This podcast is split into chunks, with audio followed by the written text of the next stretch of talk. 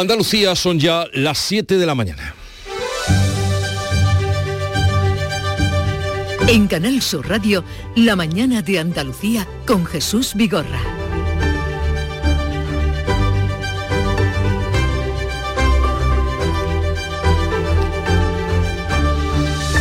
Buenos días queridos oyentes, primer día laborable del mes de abril, 3 de abril, y crece la incertidumbre sobre el futuro de la pesca de arrastre después de que la Unión Europea haya confirmado a Francia que esta modalidad de pesca no va a ser prohibida en las zonas marinas protegidas, lo cual cambia mucho el plan que teníamos hasta ahora. De lo que ocurra de aquí a 2030 dependen 200 barcos andaluces que dan trabajo a más de 3.000 personas. El comisario Sinkevicius ha explicado al secretario de Estado francés que el plan de acción para la pesca sostenible solo ofrece orientaciones y que el diálogo con los estados sigue abierto. El gobierno andaluz ha realizado una declaración institucional en favor del sector. Escuchamos a la consejera de Agricultura y Pesca, Carmen Crespo pero vamos a estar muy vigilantes en todas y cada una de las decisiones que se están tomando con el arrastre en este momento. Y por tanto considero que hay que seguir luchando y trabajando para defender con uñas y dientes nuestra pesca del arrastre esto cambia mucho las cosas de cómo nos las temíamos. Lunes Santo con la resaca de la presentación del nuevo proyecto político de Yolanda Díaz. La actual vicepresidenta del gobierno quiere ser presidenta, quiere ser la primera mujer que llegue a la Moncloa y ha aclarado que quiere hacerlo sin tutelas. Quiero ser la primera presidenta de España, porque la España de las mujeres es imparable, porque el futuro es hoy, se llama sumar y lo vamos a conseguir. La puesta de largo de Sumar estuvo marcada por la ausencia de los líderes de Podemos que todavía no han dicho nada al respecto. Desde Esquerra Republicana de Cataluña la acusan de apuñalar a quienes la pusieron donde ahora está. Partido Popular, Vox y Ciudadanos coinciden en señalar que Sumar no suma. Los centros comerciales de las grandes ciudades andaluzas y zonas llamadas de gran afluencia turística han abierto este domingo de Ramos. Será el primer domingo de los festivos que podrán abrir de ahora en adelante seis meses. Los sindicatos, los sindicatos rechazan la libertad horaria total, mientras el gobierno andaluz se abre a modificar la ley de horarios para minimizar los daños que pueda sufrir el pequeño comercio. Y el mundo de la cultura, de la música, siente y tiene que lamentar dos pérdidas.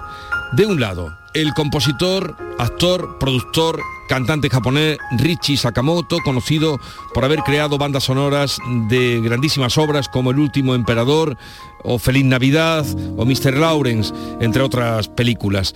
Por El último emperador precisamente fue por la que consiguió un Oscar.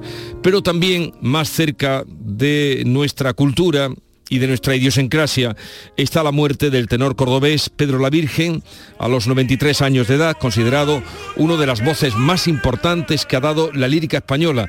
Tuvo una larguísima carrera llena de éxitos. Sus últimos años también los dedicó a la formación, a la búsqueda de nuevos talentos y justamente en la entrega del premio del público de esta casa así se expresaba. Termino afirmando que el largo tiempo de trabajo duro continuado y lleno de incertidumbres como es la carrera musical, vale 100 veces la pena. Porque, en la actividad humana, porque es la actividad humana más gratificante por la emoción y el orgullo del triunfo y la impagable y honda satisfacción de haber desarrollado lo que suponía una auténtica vocación. Muchísimas gracias y un abrazo a todos.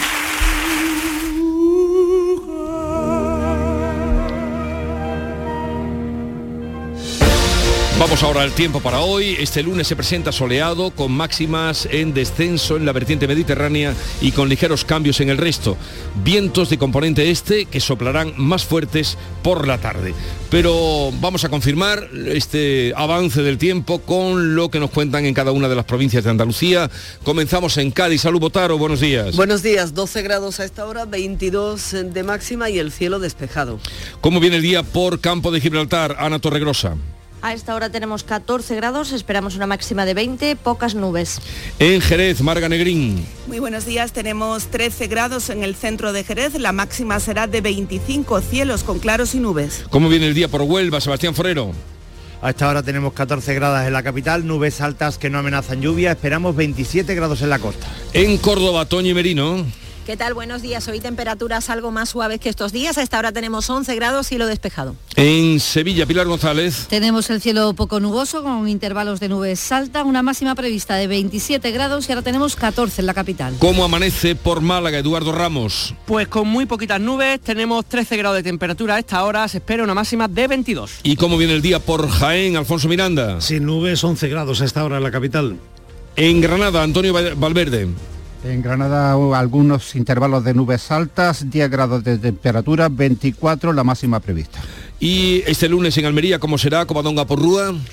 Pues será un lunes despejado, un lunes santo despejado. Tenemos 15 grados, casi 16 en Almería capital, llegaremos a los 20.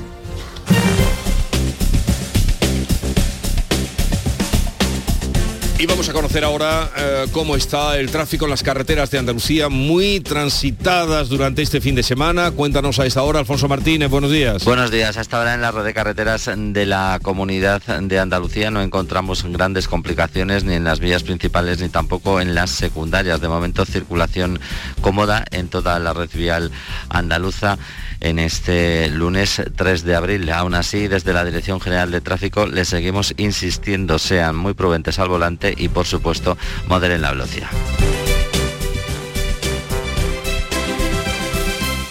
Son las 7, 6 minutos de la mañana. Los productos andaluces de calidad diferenciada están reconocidos en Europa y en todo el mundo. Aceites de oliva virgen extra, vinos, frutas, hortalizas, jamones. Un placer excepcional que puedes vivir cada día. Busca los sellos de denominación de origen y disfrútalos. Genuinos, excepcionales, nuestros. Campaña financiada con Fondo Europeo de Desarrollo Regional. Andalucía se mueve con Europa. Unión Europea. Junta de Andalucía. A vivir el Festival del Verano en la playa. Weekend Beach Festival Torre del Mar del 5 al 8 de julio te trae lo más actual de la mejor música. Maluma, De La Fuente, Editors, SFDK, Fangoria, Kiko Veneno, La Casa Azul y muchos más solo para ti. Compra ya tu entrada en weekendbeach.es. En Canal Sur Radio, la mañana de Andalucía con Jesús Vigorra. Noticias. Vamos a contarles la actualidad de este día. La Unión Europea ha confirmado a Francia que la pesca de arrastre no va a ser prohibida en las zonas de marinas protegidas como nos habían dicho hace tan solo unas semanas. Ni en 2024 ni de forma progresiva hasta el 2030. Paco Ramón. Ha sido el secretario de Estado del Mar del gobierno galo quien lo ha comunicado tras reunirse con el comisario europeo del ramo. Este ha confirmado que las directrices de Bruselas que prevén que las zonas protegidas pasen a ser el 12% de sus aguas al 30%, que se incremente más del doble, no sean jurídicamente vinculantes. Sin que Vicius ha explicado que el Plan de Acción para la Pesca Sostenible solo ofrece orientaciones y que el diálogo con los estados sigue abierto. Ha reaccionado a ese anuncio la consejera andaluza Carmen Crespo. Los caladeros están cada vez mejor y que han sido cuidados especialmente por nuestros pescadores y por tanto no ha lugar ese plan de acción que establece el comisario que de luego no tiene ninguna razón de ser. En nuestra comunidad son 200 embarcaciones y más de 13.000 empleos los que dependen de esta actividad que afecta a 100 especies, entre ellas la gamba, la cigala o el salmonete. Pero estamos en la Semana Santa que comenzaba justo ayer, Domingo de Ramos. La Semana Santa ha comenzado en Andalucía con una ocupación hotelera del 70%, una cifra que se irá incrementando a partir del jueves santo. Nuria Durán. El presidente de la Junta de Andalucía, Juanma Moreno, que este Domingo de Ramos ha acudido a la salida de la borriquita en Sevilla, ha expresado su confianza en que las expectativas se confirmen y tengamos esos mejores datos turísticos. Yo creo que tanto el tiempo nos va a acompañar con una semana maravillosa y por tanto yo creo que van a ser días grandes, días de disfrute, días de Semana Santa con normalidad. Todo parece indicar, si no hay ningún, ningún traspié, que vamos a tener un año excepcional, Semana Santa excepcional en términos de visitantes. Málaga lidera esas previsiones, roza el 100% de ocupación en los días grandes de la Semana Santa. Y estos días además aterrizarán en Andalucía más de medio millón de visitantes gracias al empuje del turismo internacional. Durante toda la semana el aeropuerto de Málaga ha programado casi 5.000 vuelos, 4.000 de ellos internacionales, que superan los datos del año pasado y los anteriores a la pandemia. El aeropuerto de Sevilla también ha previsto alrededor de 800 vuelos internacionales. El consejero de Turismo, Arturo Bernal, confía, por tanto, en que se confirme los datos históricos. 485.000 personas que con vuelos desde España, pero también sobre todo de, países eh, fuera de, España, van a venir a, visitarnos y creo que es el mayor aporte que hemos tenido en la historia. Sin duda, reitero, será el mejor año para la Semana Santa de toda la historia. Las temperaturas casi veraniegas de estos primeros días de la Semana Santa lleva al litoral andaluz a registrar una actividad extraordinaria y habrá que estar pendiente de la reunión hoy de los pilotos de Europa que han solicitado la mediación del servicio de arbitraje con la dirección de la compañía para evitar ir a la huelga. Pues de todos estos asuntos hablaremos con Arturo Bernal, es el consejero de turismo que estará con nosotros a partir de las 9 de la mañana. Los centros comerciales de las grandes ciudades andaluzas y zonas de gran afluencia turística han abierto este domingo de Ramos. Será el primer festivo de los que van a abrir durante los próximos seis meses. En Córdoba, las grandes superficies como el Arcángel, la Sierra o el Corte Inglés se han acogido a la medida de la Junta que permite al comercio, al comercio cordobés en este caso, abrir hasta 36 domingos y festivos al año en la capital. Los sindicatos rechazan la libertad horaria por los motivos que explica Manuel Casado. Es responsable de comisiones obreras. Una implantación que está esclavizando más aún el sector, ya que destruye totalmente la conciliación, aumentan las jornadas irregulares, las modificaciones sustanciales de las jornadas, no genera empleo, tal y como nos están intentando vender, y el poquito empleo que genera un empleo pues muy poco digno. Está, desplazando las ventas las cuotas de mercado hacia las grandes superficies, que repercute negativamente al pequeño comercio.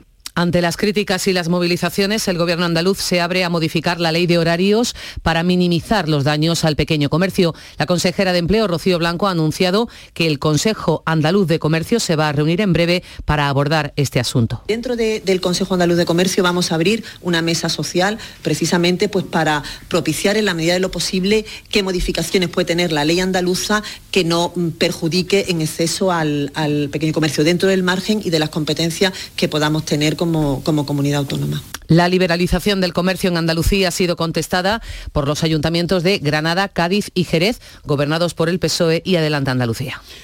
El petróleo volverá a subir. Los principales países productores han avanzado por sorpresa una reducción diaria de 1.200.000 barriles. Esa reducción de la oferta va a comenzar el próximo mes de mayo y se va a prolongar hasta final de año con el argumento, dicen estos países, de que quieren estabilizar el mercado tras caer el precio del barril de Brent, el de referencia en Europa, por debajo de los 80 dólares. En octubre ya redujeron en 2 millones los barriles. Hoy lo van a hacer oficial en la reunión de la Alianza OPEP más de países productores que aglutina entre otros a Emiratos Árabes, Arabia, Kuwait, Irak, Omán y Rusia. La medida hará subir el precio del petróleo, del petróleo, perjudica a los Estados Unidos y a la Unión Europea y beneficia a Moscú. Por cierto que hoy el precio de la luz también va a subir hasta los 61,79 euros de media el megavatio hora. Crisis bancaria. La Fiscalía Suiza investiga la compra de Credit Suisse por parte de UBS para verificar que la operación se ajusta a derecho. El Ministerio Público considera que la operación comprende numerosos aspectos que necesitan ser investigados para identificar cualquier delito que pueda corresponder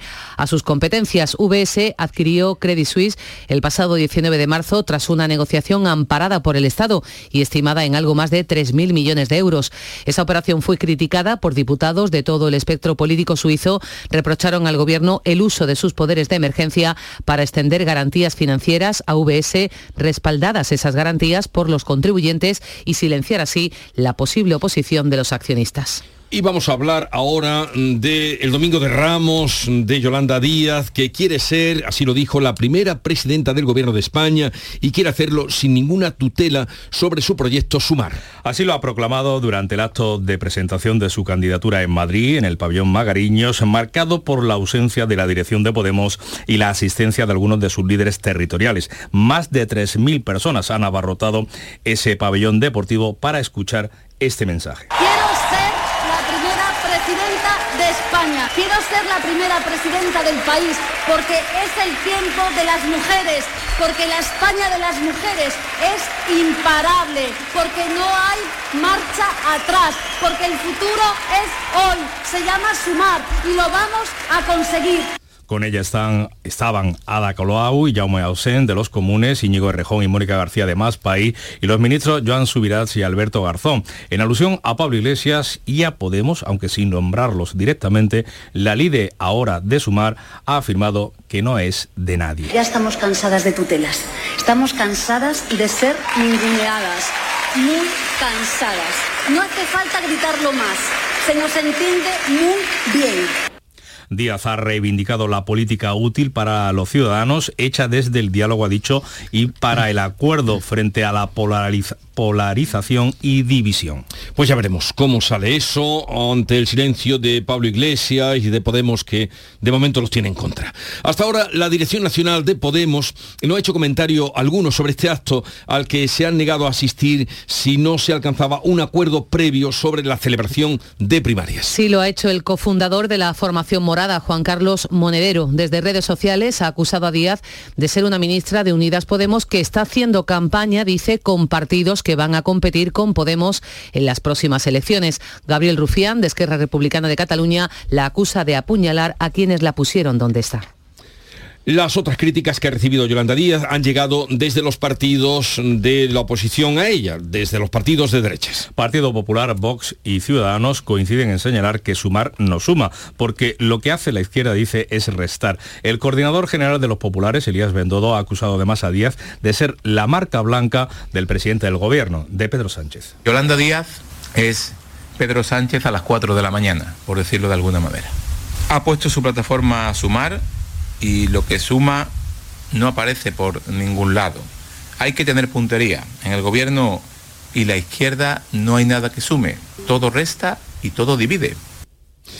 La Guardia Civil, ya cambiamos de tema, vamos a otro asunto, está investigando el apuñalamiento mortal de un jugador de fútbol del equipo de Chipiona con solo 25 años. El presunto agresor está detenido y se espera que hoy lunes pase a disposición judicial. El ayuntamiento de Chipiona ha declarado tres días de luto oficial. El fallecido es el futbolista del Chipiona Club de Fútbol Francisco Javier Naval Pérez, Paco Naval, de 24 años, casado y con una hija de 3 años. El presunto agresor, chipionero de 20 años, apuñaló a la víctima con un cuchillo de grandes dimensiones en el tórax, sin motivo aparente, según los primeros datos de la investigación. Luego se entregó acompañado de su padre en el cuartel de la Guardia Civil. El ayuntamiento ha decretado tres días de luto oficial. El alcalde Luis Mario Aparcero nos decía. Chipiona está muy triste, muy triste, la verdad. Desde aquí, pues transmitirle a la familia, a los amigos, pues todo nuestro más sentido pésame de la Corporación Municipal, del pueblo de Chipiona. Su equipo no da crédito a lo ocurrido. David Lorenzo Santos es el capitán. No hay derecho a que pasen estas cosas. con una persona tan buena, amigo de sus amigos, en el fútbol, un cañón, no, no tengo palabras. El mundo del fútbol se ha mostrado conmocionado. El Cádiz ha trasladado sus condolencias a la familia, al igual que el Racing portuense, el Jerez o la Real Federación Andaluza de Fútbol. Esta mañana a las 11 se va a celebrar en Oviedo el funeral por el agente andaluz de la Guardia Civil de Tráfico atropellado mortalmente cuando estaba regulando el tráfico en una carrera ciclista. Después el cuerpo de Damaso Guillén será trasladado para su entierro a la localidad mm, de Bailén, en Jaén, su localidad natal. Recibirá también la orden del mérito de la Guardia Civil a título póstumo por haberse interpuesto con su motocicleta entre los participantes y un coche que circulaba a gran velocidad, evitando así una tragedia mayor. El conductor del vehículo ha sido detenido tras saltarse un control. Había robado ese automóvil armado con un hacha. Vamos a la primera levantada por la gente de nuestro pueblo. Y en esa nos vamos a acordar de un guardia civil fallecido esta mañana que es de nuestro pueblo. Entonces nos vamos a ir por nuestro pueblo, pero también por la Guardia Civil, en concreto por Damaso. Vamos todos por igual. Vamos a volar. Recuerdo de la Semana Santa a Damaso Guillén, que estaba casado, 49 años y con una hija. Era una persona muy conocida en esta localidad jienense, aunque nunca había estado destinado en ella desde que a los 18 años ingresara en el cuerpo. Dos personas han resultado heridas en Vélez, Málaga, al intentar sofocar con las manos el fuego que afectó a la Virgen del Rocío durante el recorrido de la cofradía de la Pollinica en la ciudad. Una de ellas fue atendida por una ambulancia de Cruz Roja, la segunda fue trasladada al hospital. Este es el sonido de ese momento angustioso vivido durante el incendio de la imagen. Que no cunda el pánico, se puede escuchar las llamas eh, sofocadas primero por parte de dos de los cofrades, luego intervenía la policía local con el uso de extintores, la procesión quedó suspendida. Son tremendas la- las imágenes que podrán ver y que circulan por internet. Del exterior, el líder del grupo de mercenarios eh, Wagner ha anunciado esta noche la toma del barrio central y de la administración de la ciudad ucraniana de Bakhmut. El fundador de este grupo paramilitar ha publicado un vídeo en el que ondea una bandera rusa y ha dicho desde un punto de vista legal, Bakhmut es nuestro. El enemigo está concentrado en las zonas occidentales. Este anuncio llega tan solo horas después del atentado bomba ocurrido en una cafetería en San Petersburgo, donde ha muerto un famoso bloguero y corresponsal de guerra prorruso y otras 30 personas han resultado heridas. En el otro lado, 10 civiles han muerto este domingo en Ucrania, alcanzados por dos misiles rusos que han impactado en edificios de apartamentos de la ciudad de Konstantiniska. Además, eh, Rusia va a asumir este mes de abril la presidencia rotatoria del Consejo de Seguridad de Naciones Unidas, algo que el presidente Zelensky ha criticado con dureza. Pues a punto de entrar en la OTAN, Finlandia va a cambiar de gobierno. El Partido Conservador ha ganado las elecciones generales y le ha arrebatado la presidencia del gobierno a la socialdemócrata Sanna Marin, que aspiraba a la reelección. El partido de la todavía primera ministra se tiene que conformar con un tercer puesto. La formación de extrema derecha, verdaderos finlandeses, es segunda. Retroceden también los socios del gobierno, el partido de centro, los verdes y la izquierda. Los conservadores tendrán que formar gobierno. Queda por ver con quién pactan. El ganador, Peteri Orpo, del partido conservador Cocomus, al final del escrutinio. La gente está muy preocupada con nuestra economía. Este es nuestro mensaje. Vamos a reflotarla, vamos a levantar este país. Y en el Vaticano, en Roma, sin disimular la inestabilidad o complicación que tenía el Papa, ha presidido la misa del eh, Domingo de Ramos un día después de recibir el alta médica por una bronquitis. Francisco ha agradecido las oraciones de los fieles tras su hospitalización y ha animado a todos a vivir con fe la Semana Santa. El Santo Pontífice ha denunciado en su homilía que hay muchos cristianos abandonados a su suerte con su voz oculta tras la indiferencia. Non permettiamo che la sua voce si perda nel silenzio assordante dell'indifferenza. Non siamo stati lasciati soli da Dio. Prendiamoci cura di chi viene lasciato solo. Cuidemos a quien se queda solo. Las celebraciones continuarán hasta la misa de Pascua el próximo domingo 9 de abril. Y de la cultura les contamos que ha fallecido el tenor cordobés Pedro la Virgen a los 93 años de edad. Estaba considerado uno, mm, una de las voces más importantes que ha dado de la lírica española. Era hijo predilecto de Bujalance, tenía el Premio Nacional de Teatro, tenía también la Medalla de las Bellas Artes y, eh, y ahora nos ha dejado también el músico japonés Richie Sakamoto, que ha muerto a los 71 años de edad. Esta es su música, pianista, compositor, productor musical, ha sido el músico más influyente en la historia reciente de la música popular japonesa. Con su música llegamos a las 7.23 minutos, enseguida vamos a la revista de prensa. Hacer una videollamada con mis nietos. Vender a 100 países desde casa. Asegurar mi futuro profesional. O utilizar un dron para prevenir un incendio. Es posible cuando te formas en competencias digitales. Tu futuro se escribe con D de digital. Por eso impulsamos la formación en competencias digitales para toda la ciudadanía. Cada vez somos más los que formamos parte de la generación D. Decídete. Encuentra tu curso en generaciond.gov.es. Campaña financiada por la Unión Europea Next Generation. Plan de recuperación. Gobierno de España. Thank you Nuria Durán nos va a dar cuenta de la revista de prensa, lo que hoy eh, cuentan los periódicos. A ver, te escuchamos, Nuria. Bueno, ¿Qué te pues, ha llamado la atención? Pu- bueno, llamar la atención en un domingo de Ramos por el que apuesta toda la prensa andaluza. Sin embargo, en prensa nacional la apuesta es eh, Yolanda Díaz, el nuevo proyecto de Yolanda Díaz presentado este domingo. En el país leemos en la portada eh, un titular eh, que ella misma ha ofrecido en una entrevista en exclusiva, este rotativo, El País, sumar es un revulsivo político, no sería un fracaso sin Podemos. En la foto de portada, eh, Yolanda Díaz, en ese meeting, Díaz se lanza a la carrera presidencial, presenta a Sumar arropada por una docena de partidos y los rostros conocidos de esa docena de partidos aparecen en la foto sin Podemos. Es el asunto más destacado en la portada del país, aunque leemos también dos asuntos de la página internacional. La derecha moderada gana en Finlandia, ya lo hemos contado. Los ultras superan a la primera ministra Sana Marín, la socialdemócrata Sana Marín. El otro asunto internacional que va en portada en el país, una bomba mata a un bloguero prorruso en San Petersburgo. En la portada de El País, un asunto, a mi juicio, interesantísimo porque tiene muchas consecuencias o tiene muchas similitudes. Movilidad, París prohíbe los patinetes de alquiler por referéndum. Un referéndum, eh, Jesús, de este domingo. Eh, París tiene 1.300.000 habitantes censados en la capital.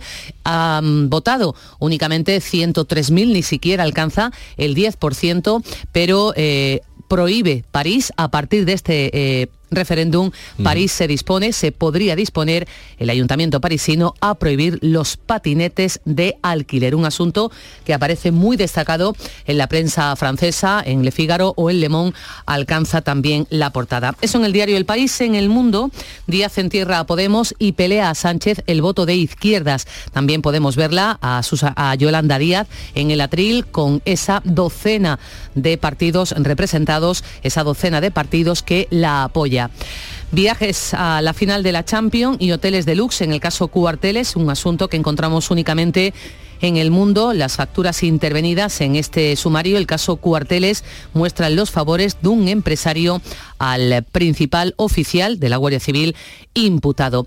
Los dos asuntos internacionales llegan también a la portada del mundo. Finlandia, Finlandia da la espalda a Sana Marín y vota a los liberales para enderezar la economía, es la lectura del mundo, o matan en Rusia a un famoso propagandista de Putin con una bomba oculta. En el mundo leemos también algo interesantísimo. Llega el balón inteligente, todos inteligente ahora, Jesús. Debe ser que éramos bobos hasta este momento. Llega el balón inteligente, la cantera del Sevilla ya entrena con uno que mejora el rendimiento y ayuda a los fuera de juego, ayuda en los fuera de juego. Debe ser que también vamos a poder entender finalmente quienes no entendemos el fuera de juego, con ese balón inteligente también podremos ya digo, hasta ahora bobos, Supongo que todavía no estará, integrado ¿no? en, las competiciones. Habrá que leerlo, es sin duda muy interesante, apuesta por ello el mundo. En ABC, en la portada, esplendor multitudinario, vemos una imagen aérea del Paseo Colón de Sevilla, el Misterio de la Estrella, cruzando el Paseo de Colón en medio de la multitud. Efectivamente, es una auténtica multitud, parece que está hecho, esto sí, con inteligencia artificial, parece todo un montaje, pero es cierto. Leemos igualmente en ABC, Yolanda Díaz lanza su mar y en tierra a Podemos, apuesta por esa frase, no soy de nadie. En ABC eh, también las palabras del Papa que hemos escuchado recordando a los Cristos abandonados de hoy al presidir la ceremonia del Domingo de Ramos y en el ABC Leemos igualmente El Principito, el libro juvenil por excelencia, cumple 80 años. Se publicó el 6 de abril de 1943, Antoine de Saint-Exupéry, este relato corto, esta novela corta interesantísima. A mí me la hicieron leer en, en octavo de GB, bueno, esa edad ya eh, se puede pues, entender. La he releído después y evidentemente he encontrado mucho mayor, mucho mayor sentido. ¿Algún apunte más? Sí, en eh, La Razón, Díaz ignora a Podemos, reivindica su autonomía, yo mujer no soy de nadie.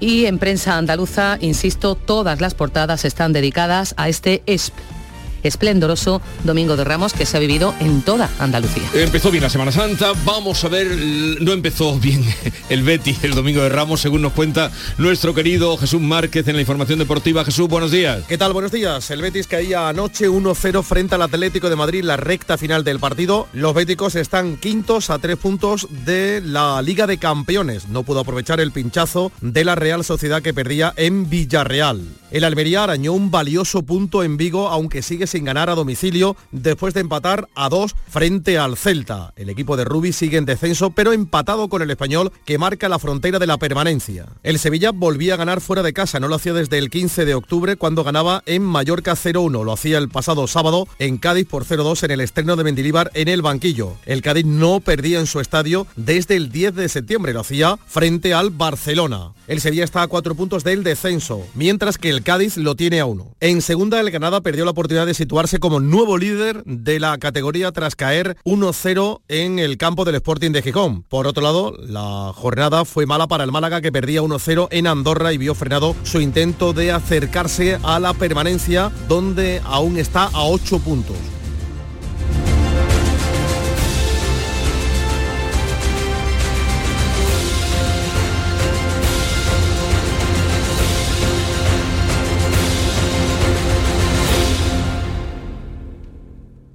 Canal Sur, la radio de Andalucía.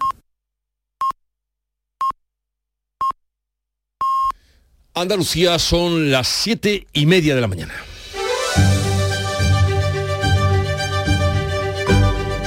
En Canal Sur Radio, la mañana de Andalucía con Jesús Vigorra. Y a esta hora vamos a recordarles en titulares las noticias más destacadas que les estamos contando desde las 6 de la mañana.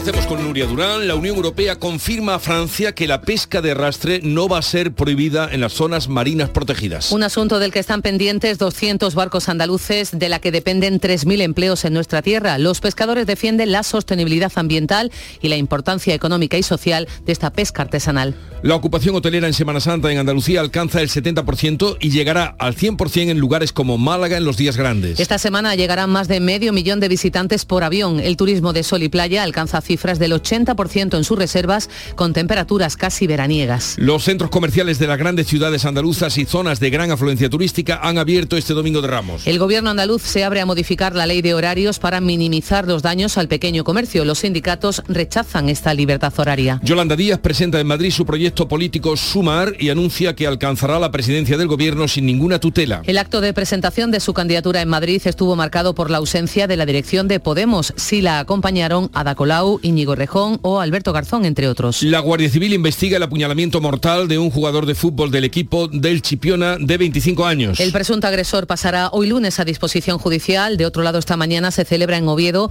el funeral por el agente andaluz de la Guardia Civil de Tráfico atropellado cuando regulaba una carrera ciclista. Y vamos a recordar el tiempo para este lunes. Se presenta la jornada soleada, máximas que bajan en la vertiente mediterránea, ligeros cambios en el resto, vientos de levante que soplarán más fuertes por la tarde. Los termómetros van a oscilar entre los 20 de máxima en Almería y Jaén y los 27 de Sevilla.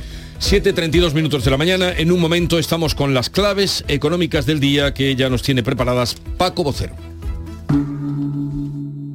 Montepío, ¿en qué podemos ayudarle? Inicio en breve mis vacaciones y antes me gustaría hacerme una revisión médica. No se preocupe, lo tiene cubierto. Puede concertar la cita con su médico por teléfono a través de nuestra web, con la garantía de Adeslas, entidad reaseguradora de los productos de salud de Montepío. Visite montepíoconductores.com. Montepío, lo tiene cubierto. Oye, ¿qué pipas estás comiendo? ¡Qué buena pinta! ¿De verdad me lo preguntas? ¿No las reconoces? Pipas hay muchas en el mercado. Sí, pero pipas reyes son las auténticas, las de siempre, con sal y sin sal. Incluso las del león son de frutos secos reyes. Que sí, que sí, me ha quedado claro. Frutos secos reyes, tus pipas de siempre. Las claves económicas con Paco Vocero. Paco, buenos días. Buenos días Jesús, buenos, días. En buenos esta días. semana festiva y, y mes de abril que comenzábamos, a ver qué claves tendremos hoy y en próximos días. Cuéntanos. Pues mira, así iniciamos abril con una semana festiva como la Semana Santa y con un mes que si previsiblemente camina como deberían hacer los próximos días, pues debería ser relativamente tranquilo. Es decir, no vamos a tener reuniones de los grandes protagonistas de la actualidad, los bancos centrales, que ya quedan para mayo, y la evolución de la inflación a ambos lados del Atlántico también debería confirmar los datos preliminares de la semana pasada, que marcan tendencia a ir reduciendo paulatinamente el ritmo de subida por la comparativa anual, los efectos base. De hecho, el viernes pasado se produjo el mismo efecto en la eurozona que el jueves en España, con un IPC que pasó del 8,5 al 6,9%. Pero como te decía, al igual que sucedió aquí el jueves, eh, subió una décima la inflación subyacente. Y sobre todo hay que tener puesta la atención en los precios de los alimentos, que en Europa se estima que habrían crecido en marzo hasta el 14,7 desde el 13,9 de febrero. Unas cifras que en nuestro caso podrían también estar, en el caso español, podrían estar en esa banda del 14% en marzo, después de la subida del 16,6 en febrero, a tenor de las primeras estimaciones. Pues veremos cuando tengamos los datos definitivos a mediados de mes qué es lo que ocurre. Por lo menos ya tenemos sí una certeza y es que el Euribor ha subido un 3,6 en marzo. Así es Jesús, ya lo adelantamos el viernes y hoy lo va a confirmar oficialmente el, Banco de España. Es una ralentización relativa en la subida, ya que durante los primeros 15 días pareció que íbamos de cabeza al 4, pero se ha aplazado de momento ese nivel. Vamos a ver la evolución en esta primera semana para ver la dirección que toma. Si mantiene esa ralentización relativa, estamos en Semana Santa, o va a ir buscando el 4 mirando ya la próxima reunión de tipos del BC que va a tener lugar en mayo. Bueno, esperemos que se mantenga por debajo. Quisiéramos. Por supuesto. Por supuesto. y esta semana, ¿qué tenemos por delante? Pues mira, hoy comenzamos esa reunión telemática supuestamente por sorpresa para reducir la producción de petróleo. Después de bajar al entorno de los 70 dólares ha vuelto a escalar hasta de los 80 y parece que efectivamente hay un nuevo acuerdo para esa bajada de producción con un fuerte componente político que tiene que ver con la relación entre Arabia Saudí y Rusia frente a Estados Unidos. Y también hoy a lo largo de la semana vamos a tener PMIs, los indicadores adelantados de actividad en España, en la eurozona, en Estados Unidos y en China. Y van a ser importantes porque van a ser los indicadores que vayan a marcar la agenda macro de noticias esta semana. La atención va a estar puesta fundamentalmente en los industriales, cuya producción en marzo también vamos a conocer esta semana, en concreto el miércoles. Y en nuestro caso, la cita más destacada va a ser la del paro registrado de mañana, correspondiente ya a marzo y cuyas cifras previstas parece que van a seguir mostrando fortaleza. Oye, y como un apunte, ya que hablamos de paro y desempleo, recordarás que estos meses hemos ido conociendo las cifras de despido de las grandes empresas tecnológicas con miles de personas afectadas. Ahí está, por ejemplo, los últimos casos de Apple o Amazon. Pues mira, una de, las áreas donde se están replegando inversiones y empleo es en el metaverso. ¿Te acuerdas ya del metaverso? Sí. no es que se abandone del todo, pero está atravesando horas muy bajas. Ya ves cómo la tecnología, ahora la atención está puesta en la inteligencia artificial y su impacto tras la sorprendente explosión, explosión global que hay y el metaverso se está quedando bastante aparcado. Sí, sí. Ahora, todo esa inteligencia artificial, como hace un momento decía Nuria, repasando la prensa, dice, es que hemos sido bobos hasta ahora, porque ahora todo es lo que nos descubre la inteligencia artificial. ¿Y qué hemos sido hasta ahora? ¿Qué hemos sido, Paco? efectivamente. Oye, un pequeño recuerdo para Pedro la Virgen, ah, excepcional, voz, y, y otro Magnífico, magnífico, magnífico. Me, he enterado esta mañana, no sé cuándo, cuándo murió. ayer, ayer, vimos la noticia, sí, excepcional. y luego, por supuesto, y luego, por supuesto, para Sakamoto, que yo me quedo con la banda sonora del cielo protector, aquella vieja película de Bowler, sí, sí, que él consigue mejorar, mejorar la novela con su música bueno, ya, enmendó unas pocas con su música, ¿eh? bueno, sin duda ninguna. No voy a decir algún nombre, pero, cada uno que piense. No, no, no, no. Eh, eh, estuvo también muy bien la de la de la que hizo Bertolucci, la del último emperador. Efectivamente, el último emperador. Ese era genial. Pero aquí en España hizo algunas incursiones y mejoró, mejoró algunas películas. Sí, mejor no digan nombre, Busquen ustedes, busquen ustedes. Oye, mañana te espero, ¿no? Mañana. Ah, mañana, por supuesto, martes eh, santo. Mañana estaremos aquí. Venga, hasta mañana. Hacer una videollamada con mis nietos. Vender a 100 países desde casa. Asegurar mi futuro profesional. O utilizar un dron para prevenir un incendio. Es posible cuando te formas en competencias digitales. Tu futuro se escribe con D de digital. Por eso impulsamos la formación en competencias digitales para toda la ciudadanía. Cada vez somos más los que formamos parte de la generación D. Decídete. Encuentra tu curso en generaciond.gov.es. Campaña financiada por la Unión Europea Next Generation. Plan de recuperación. Gobierno de España. Semana Santa. De las vivencias al recuerdo. Del recuerdo al corazón. Y contándote siempre tu Semana Santa, Canal Sur Radio. Vive la Semana Santa de Andalucía. Con el corazón. Canal Sur Radio. La Semana Santa que llevas dentro.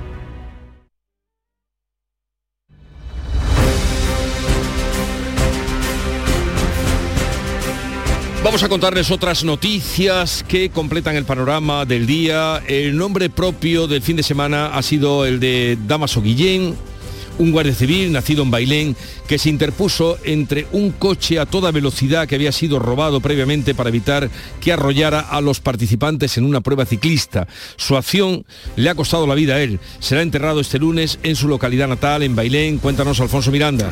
Damaso, casado con una hija, era una persona muy conocida en este municipio. Estaba regulando ayer una prueba ciclista cuando se interpuso con su moto de guardia civil entre los participantes, muchos de ellos niños y un coche que estaba circulando a gran velocidad de manera que evitó de esta forma con su vida una mayor tragedia. A las 11 se celebra el funeral en la Catedral de Oviedo. Posteriormente su cuerpo va a ser trasladado hasta Bailén.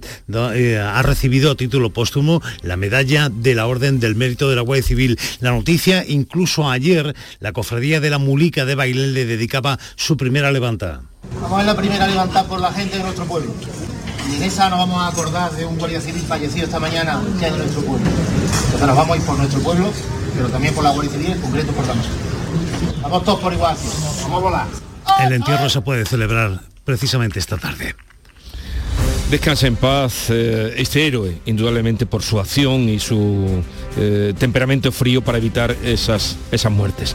Heridos dos horquilleros, son los hombres de trono, en Vélez Málaga, este domingo al sofocar con sus propias manos un incendio en el trono de la Virgen del Rocío durante la procesión de la cofradía de la Pollinica. Eduardo Ramos. Este es el sonido de lo que ocurrió ayer al filo de las 6 de la tarde. Uno de los heridos ha necesitado atención hospitalaria. Ambos formaban parte de la comitiva profesional que se encontraba a la altura de calle Carreta. Allí se desataban las llamas que han prendido el manto de la Virgen, al parecer pues por una vela de la candelería. También se ha quemado la saya, un brazo, parte de la cara de la Virgen, el pelo y varias personas tuvieron, como decíamos, que apagar este fuego. El obispo de Málaga, Jesús Catalá, eh, al que entrevistamos anoche en Bajo Palio, en programa de Canal Sur Radio de Málaga, hablaba de este hecho. Es una, una pena, una desgracia porque las telas por lo visto han prendido enseguida y lo que queremos decir es que si circulan esas imágenes que os hemos ido antes, pues que, que sean con, con respeto, el fuego no avanzaba gracias a la intervención de los fieles y a la utilización de un extintor de la policía local. La procesión tuvo que ser suspendida. Según los datos de la empresa Booking, Madrid, Sevilla, Granada y Barcelona son las cuatro ciudades españolas que acumulan un mayor número de reservas para esta Semana Santa. Granada, Antonio Valverde. Pues sí, de acuerdo con los datos ofrecidos por algunas de las principales cadenas hoteleras, aún se espera un repunte de las reservas de último minuto en Granada con una ocupación previsible similar a los niveles previos a la pandemia, a pesar de la subida en las tarifas. La ocupación en la capital granadina se acerca al 70% en estos días, supera el 80% a partir del jueves santo. En la provincia de Granada la media es del 65%. Destaca la Alpujarra con el 80% y el Altiplano con el 75%. La ocupación en la costa y en Sierra Nevada es menor, aunque estas cifras se van a incrementar con las reservas de última hora. Al respecto, el alcalde de Granada, Francisco Cuenca, ha remitido una carta al presidente de Renfe, Raúl Blanco, para trasladarle su malestar y su protesta por lo que considera un agravio gratuito e innecesario el que la compañía ferroviaria somete a esta ciudad, que no ha visto reforzados sus servicios de trenes en Semana Santa, como se ha ocurrido en los casos de Sevilla y de Málaga.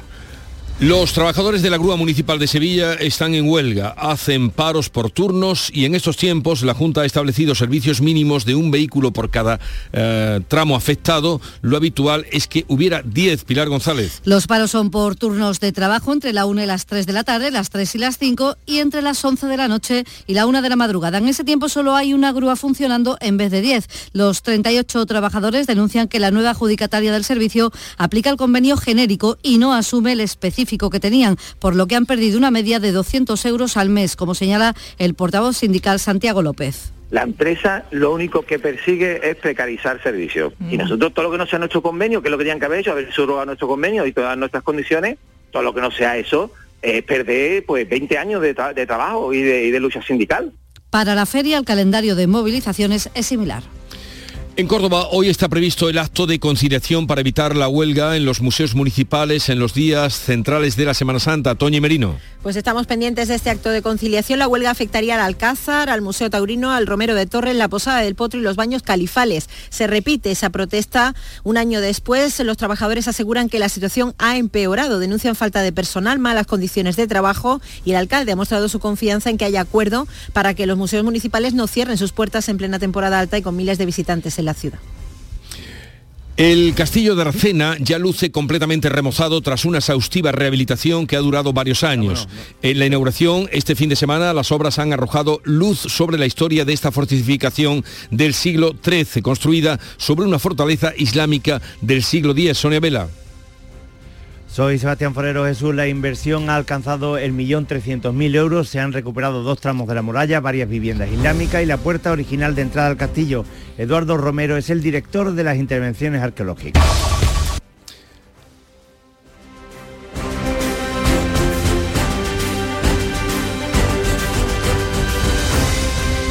Llegamos así a las 7.45 minutos de la mañana, 8 menos cuarto, tiempo ahora para la información local. Atentos.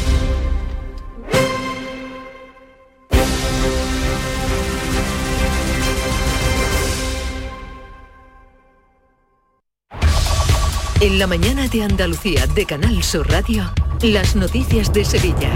Con Pilar González.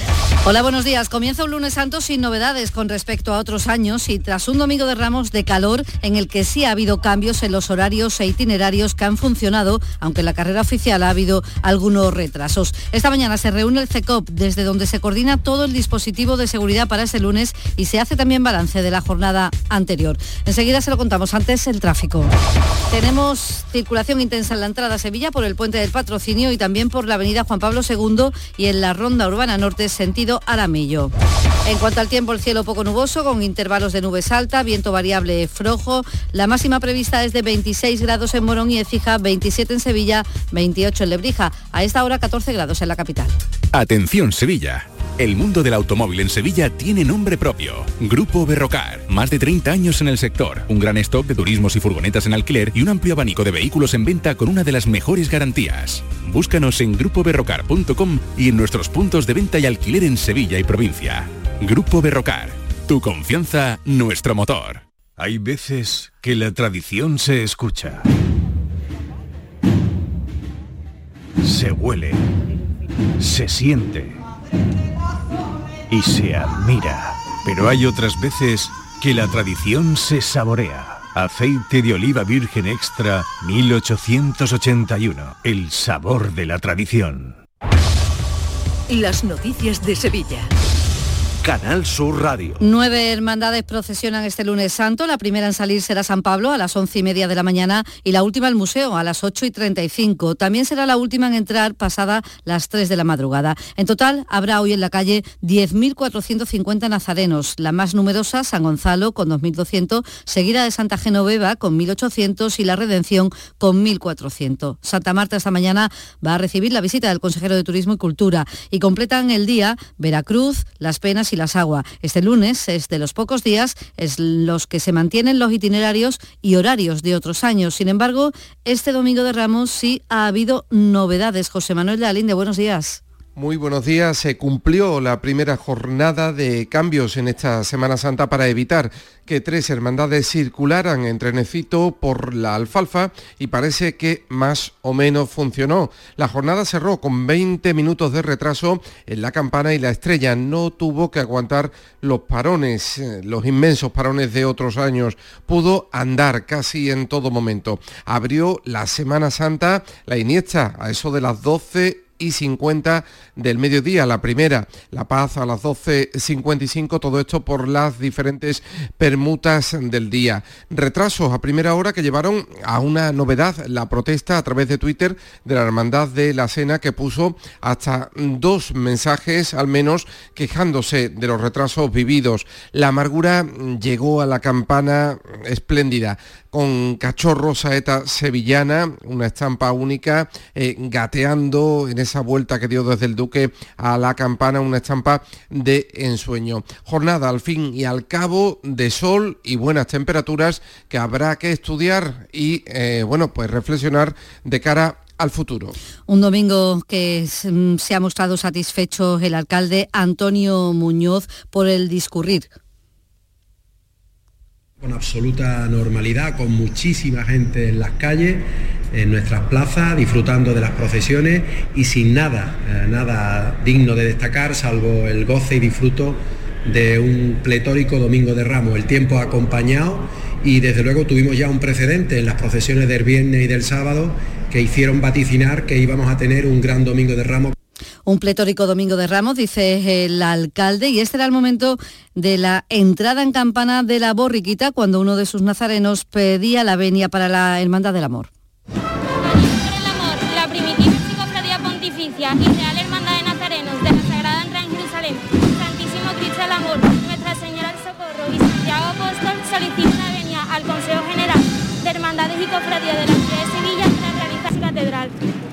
Paso de la borriquita, de la hermandad del amor, que pide la venia, vosotros seréis los primeros en hacer la estación de penitencia. Ha sido un domingo de calor, hoy seguirá siendo así y el delegado de Fiestas Mayores, Juan Carlos Cabrera, ha pedido aquí en Canal Sur Radio, sobre todo a los mayores, que sean precavidos, que se hidraten. Solamente lanzar un mensaje que no esperemos en determinado momento, sobre todo las personas mayores, las procesiones eh, expuestas al sol y sobre todo nos hidratemos, ¿eh? que tener cuidado porque luego vienen incidencias, aunque tengamos lógicamente también los servicios para atención, pero hay que prevenir, Así que eh, cuidado con estas altas temperaturas, todavía no estamos habituados a ellas. Las máquinas de Lipasal no han parado en toda la noche, han seguido trabajando a primera hora de la mañana. El servicio de limpieza municipal se ha reforzado en estas fechas con 400 operarios y además se ha renovado maquinaria para retirar la cera que funciona de manera inmediata en las calles por las que no van a pasar más cofradías. Lo ha explicado el gerente de Lipasal, Lucrecio Fernández. Hemos eh, renovado o también la, maquinaria, tenemos dos campanas nuevas de, de quitacera y estaremos permanentemente pendientes y intentaremos, como todos los años, hacerlo de la manera más rápida ah, posible mientras que los trabajadores de la grúa municipal, 38, están en huelga, hacen paros por turnos y en esos tiempos, en esos turnos, la Junta ha establecido servicios mínimos de un vehículo por cada tramo afectado, cuando lo habitual es que haya 10. Dice el portavoz sindical Santiago López que la empresa adjudicataria, la nueva empresa adjudicataria, no aplica el convenio mm, específico que tenían y sí uno genérico, con lo que han perdido una media de 200 euros al mes. La empresa lo único que persigue es precarizar servicios. Pretende quitar un convenio que tenemos unos derechos reconocidos, consolidados en el tiempo de 20 años, y quieren cambiar eso a un convenio marco en el que evidentemente un convenio de mínimo, que un convenio que se firma para las personas, eh, los trabajadores que no tienen convenio, los paros son por turnos de trabajo entre la 1 y las 3 de la tarde, las 3 y las 5 y entre las 11 de la noche y la 1 de la madrugada. Y más de 400 hermanos de las cofradías sevillanas han aprendido este año a usar defibriladores que llevan cada una de las hermandades. El objetivo es que ante un problema cardíaco se pueda actuar en menos de tres minutos. Lo explica el presidente del Consejo, Paco Vélez. Que lo tenemos que saber todo y lo tiene que saber la ciudadanía para estar eh, tranquila y estar segura y es que ha dicho que no deben de tardar más de tres minutos en que llegue un desfibrilador a aquella persona que lo necesite. Yo creo que es un dato importante y que se debe de, recordar para que nos sintamos seguros todos los que vamos a estar gozando de la Semana Santa de alguna manera. 7 de la mañana y 52 minutos. Dime, escúchame, ¿dónde quedamos para comer? Pues estuvimos el otro día en el barrio de Santa Cruz por salir por el centro y no veas cómo comimos en la hostería del Laurel. Te voy a dar una pinceladita. Una chacina en condiciones con un jamón bueno. La ensalada de tronco de bonito espectacular. Pescadito frito, pero bien frito. Las croquetas caseras del chef. Pero vamos, que lo tengo claro. Dentro de la hostería, tranquilo y bien atendido de sevillanas maneras. pues ya me has liado. Voy a reservar en el 954 220295 que ya vamos tarde.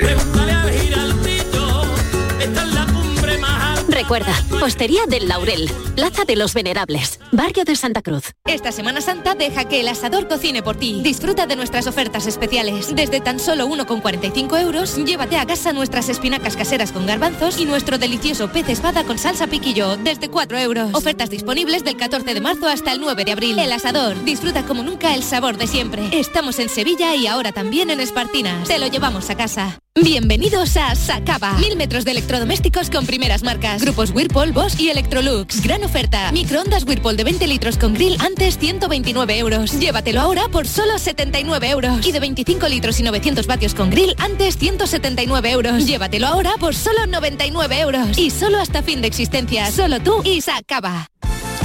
Deporte, Jesús Márquez, buenos días. ¿Qué tal? Buenos días. El Betis cayó derrotado 1-0 frente al Atlético de Madrid en el Metropolitano, un campo maldito para el cuadro verde y blanco. Los números son contundentes, seis presencias del Betis, cinco derrotas y un único empate, el logrado en su primera comparecencia. Los béticos perdieron una buena oportunidad de dormir en Champions tras la derrota de la Real Sociedad en Villarreal, un reto que sigue teniendo al alcance de la mano, está quinto a tres puntos del conjunto vasco. En el Sevilla, José Luis Mendilibar se estrenaba como técnico del conjunto de Nervión con victoria en Cádiz. No ganaba en liga como visitantes desde el 15 de octubre, lo hizo en Palma de Mallorca 0-1. Como es habitual cada lunes santo, el Sevilla estará hoy presente en la Hermandad del Cautivo del Polígono San Pablo. Allí estará Pepe Castro haciendo esa ofrenda floral.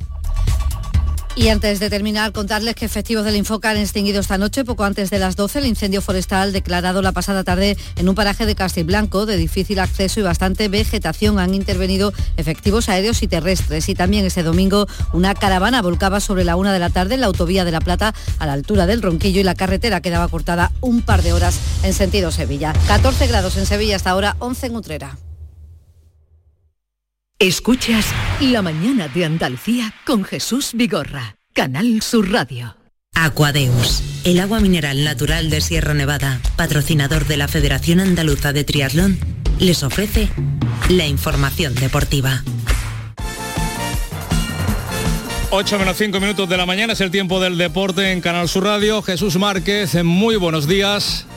Hola, buenos días. El Betis cayó derrotado anoche 1-0 frente al Atlético de Madrid en el Estadio Metropolitano. Un campo maldito para el cuadro de Pellegrini. Los números son contundentes. Seis presencia del Betis. En el Metropolitano, cinco derrotas y un empate, el logrado en su primera comparecencia. Tampoco ha estrenado su casillero de goles en este escenario. El equipo bético acarició el punto, pero una genialidad en la recta final del partido de Ángel Correa le costó el encuentro, además de la falta de puntería cuando llegó al marco contrario. El Betis acariciaba con dormir en puestos de Liga de Campeones tras la derrota de la Real Sociedad en Villarreal. Un sueño que sigue teniendo al alcance de la mano porque está a quinto a tres puntos del conjunto Churiordín. Pellegrini hablaba así de los objetivos. Nosotros seguimos a tres puntos de Real Sociedad, seguimos metidos en puestos europeos, intentamos, ¿no es cierto?, tratando de ser el mismo equipo, de equipo de siempre, puntuar aquí, tuvimos un par de ocasiones para hacerlas, no las convertimos y al final no, nos hizo el gol. El Almería, por su parte, arañó un valioso punto en Vigo, aunque sigue sin ganar a domicilio después de empatar a dos en Balaído frente al Celta, en un partido que estuvo emocionante y que pudo desnivelar Yago Aspas en el último suspiro con un tiro al palo. Babic y Arnau Puigmal hicieron los tantos del conjunto de Rubi, que analizaba así el encuentro. En la primera parte hemos hecho lo suficiente para intentar llegar al descanso con victoria, pero hemos pegado de nuestros propios errores. Y la segunda parte sabíamos que al final tendríamos que sacar agua como pudiéramos, por lo tanto muy, muy contento de ver a mi equipo competir eh, en una situación difícil en la clasificación, pero con, sin miedo, con valentía y,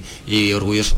Por arriba, la liga parece que está vista para sentencia. A 12 puntos de diferencia entre el Real Madrid y el Barça, tanto el equipo azulgrana como el cuadro blanco reservaron parte de sus efectivos y de sus energías para el clásico del miércoles en el Camp Nou en la vuelta de las semifinales de la Copa del Rey. Pero aún así, el conjunto de Ancelotti respondió con goleada 6 a 0 al Real Valladolid al triunfo del conjunto de Xavi 4-0. Ganaba al Elche. Ayer brilló con luz propia en el Bernabéu Karim Benzema, que hacía tres tantos en siete minutos. En esta Semana Santa regresa el torneo del CAO. El miércoles, como decimos, el clásico y el martes el Athletic Club y Osasuna van a jugar su encuentro de vuelta de las semifinales de la Copa en la que el equipo de Pamplona parte con la ventaja del 1-0 de la ida. La jornada destaca también por el estreno con victoria de José Luis Mendilibar al frente del Sevilla en una jornada con un triunfo clave en el nuevo Mirandilla de Cádiz. Mendilibar quiere ir con prudencia. El Viernes Santo recibe en Nervión al Celta de Vigo, uno de los equipos más forma del campeonato. Y tenemos que seguir pensando que tenemos que seguir jugando un poco, peleando mucho, corriendo mucho y si convenzco de eso, de eso a los jugadores, pues seguro que las cosas salen bien. El Cádiz no caía derrotado en el nuevo Mirandilla desde hace más de medio año, cuando sucumbió el pasado 10 de septiembre frente al Barcelona. El equipo gaditano, sin embargo, sigue fuera del descenso, con 28 puntos a tan solo uno de los puestos peligrosos. El Sevilla con su victoria está a cuatro del descenso. En segunda el Granada no fue capaz de aprovechar el tropiezo de Leibar y no pudo este pasado domingo ganar en Gijón frente al Sporting. Cayó por 1-0, una derrota que no solo privó al conjunto nazarí de una primera plaza que no ocupaba desde la tercera jornada, sino que pone en peligro la presencia de los de Paco López en los puestos de ascenso directo, de los que podría haberse relegado si Las Palmas logra vencer este lunes al Albacete. En el capítulo polideportivo, Verstappen se adjudicó este domingo el caótico Gran Premio de Australia, tercera prueba del Mundial de Fórmula 1, que tuvo que ser interrumpido tres veces. El español Fernando Alonso fue tercero tras el británico Hamilton. Carlos Sainz terminó duodécimo y último tras ser sancionado con cinco segundos por llevarse por delante al asturiano en una de las salidas. En motociclismo, el italiano Marco Bezzecchi dominó de principio a fin la carrera del Gran Premio de Argentina de MotoGP. Los pilotos andaluces, el sevillano David Muñoz, terminó decimosexto y también en el sevillano José Antonio Rueda terminó vigésimo tercero.